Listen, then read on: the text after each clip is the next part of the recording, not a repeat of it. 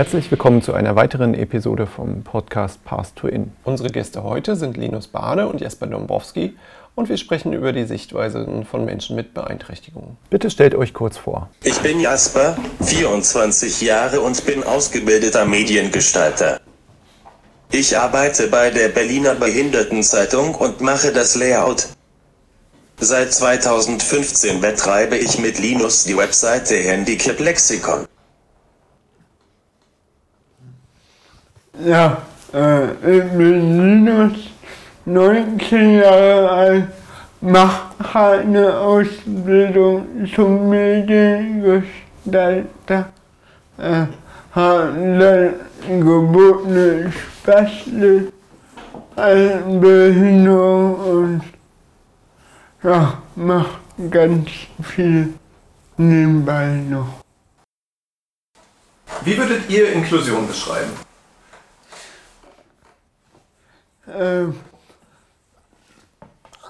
Inklusion ist für mich äh, eine Sache, äh, wo alle Menschen, egal mit welcher Ausgangslage, äh, gemeinsam aktiv werden und wo es keine Rolle spielt, wie man aussieht, woher man kommt, welche Behinderung man hat, sondern alle einfach als Mensch so nehmen, wie sie sind. Inklusion wäre für mich, wenn alle Menschen, egal ob mit Behinderungen, dick, klein, schlau, seelisch eingeschränkt und so weiter, alle akzeptiert und nicht angeschaut werden. Und nicht gefragt wird, was oder warum ist der so. Außerdem, wenn jeder Mensch, der Unterstützung benötigt, diese auch unbürokratisch bekommt. Okay. Begegnen euch Vorurteile oder Fehleinschätzungen häufig im Alltag? Ja, also bei mir kommt es vor, dass ich als äh, nicht mein Alter. Entsprechend behandelt oder sogar ähm, ja, man denkt, kann klar denken und er erzählt eh nur Müll, wir gar nicht hin oder äh, ja, einfach nicht ernst genommen werden, weil die Leute denken, man denkt nicht klar.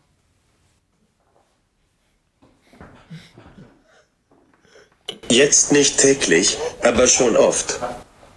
Wenn ich zum Beispiel gefragt werde, in welche Behindertenwerkstatt ich gehe.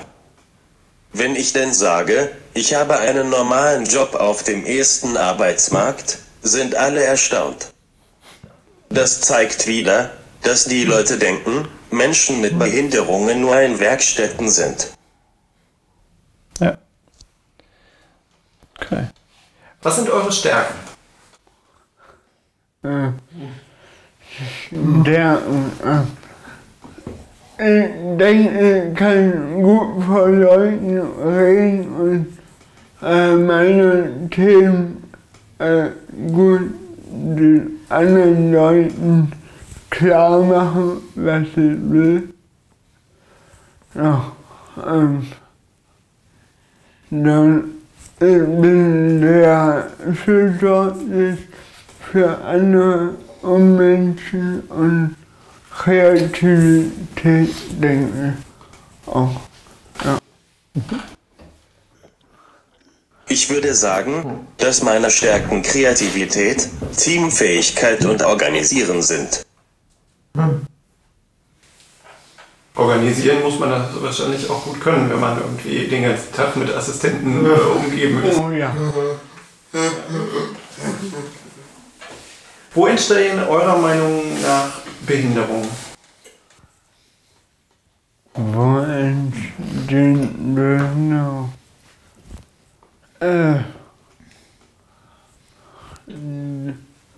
da wo äh, Behinderte ausgegrenzt werden oder erhöhen sind, ist eine Behinderung für Menschen mit Behinderung.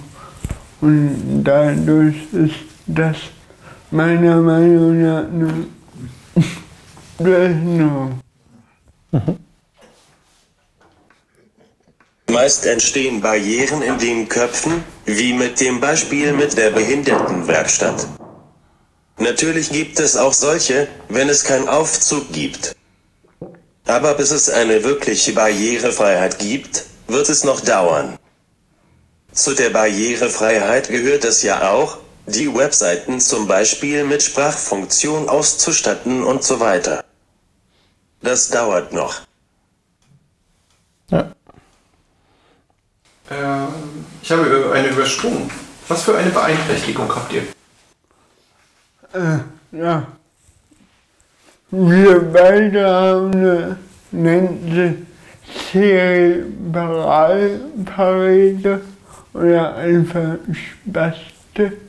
Äh, haben bei der Geburt nicht geatmet und dadurch sind Hirnzellen die die Bewegungsabläufe koordinieren, abgestimmt. Ja. Okay. Gut. Zurück zur Barrierefreiheit. Ähm, was braucht es für eine wirkliche Barrierefreiheit eurer Meinung nach? Das, äh, das Höchste ist einfach Aufklärung. Also wenn die Menschen in den Köpfen wissen, äh, was ist Behinderung und wie brauchen sie, dann können Menschen viel besser einschätzen und auch Barrieren abbauen.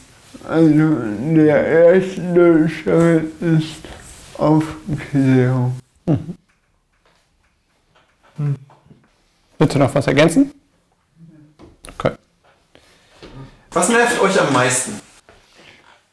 Nervt einmal ja, das gerade angesprochene, dass man mich oft nicht für ernst oder für Freunde und da, ach, der redet eh nur äh, und weiß gar nicht, was er sagt. So, das nervt mich. Mich nervt es, dass beim Beantragen von Leistungen immer viel Formulare und Papierkram nötig sind. Wenn ich digitale Anträge von Ämtern als PDF bekomme, sind diese meist nicht am Computer ausfüllbar. Dann muss ich die PDF immer erst bearbeiten, bevor ich nicht diese Formulare alleine ausfüllen kann. Das wäre eigentlich eine Idee, die Ämter anzuschreiben und anzubieten, die Formulare barrierefrei zu machen. Vielleicht machen wir das mal. Ja. Ich habe gesehen, dass ihr auch Vorträge zu verschiedenen Themen macht und äh, würde noch ein paar Fragen von eurer Seite mit aufnehmen. Wie rede ich am besten mit Menschen mit Behinderung?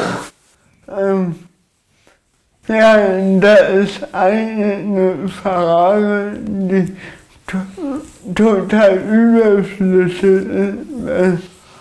Wie, wie redet man mit anderen ganz normal auf Augenhöhe und so sollte man auch mit Menschen mit Behinderung reden.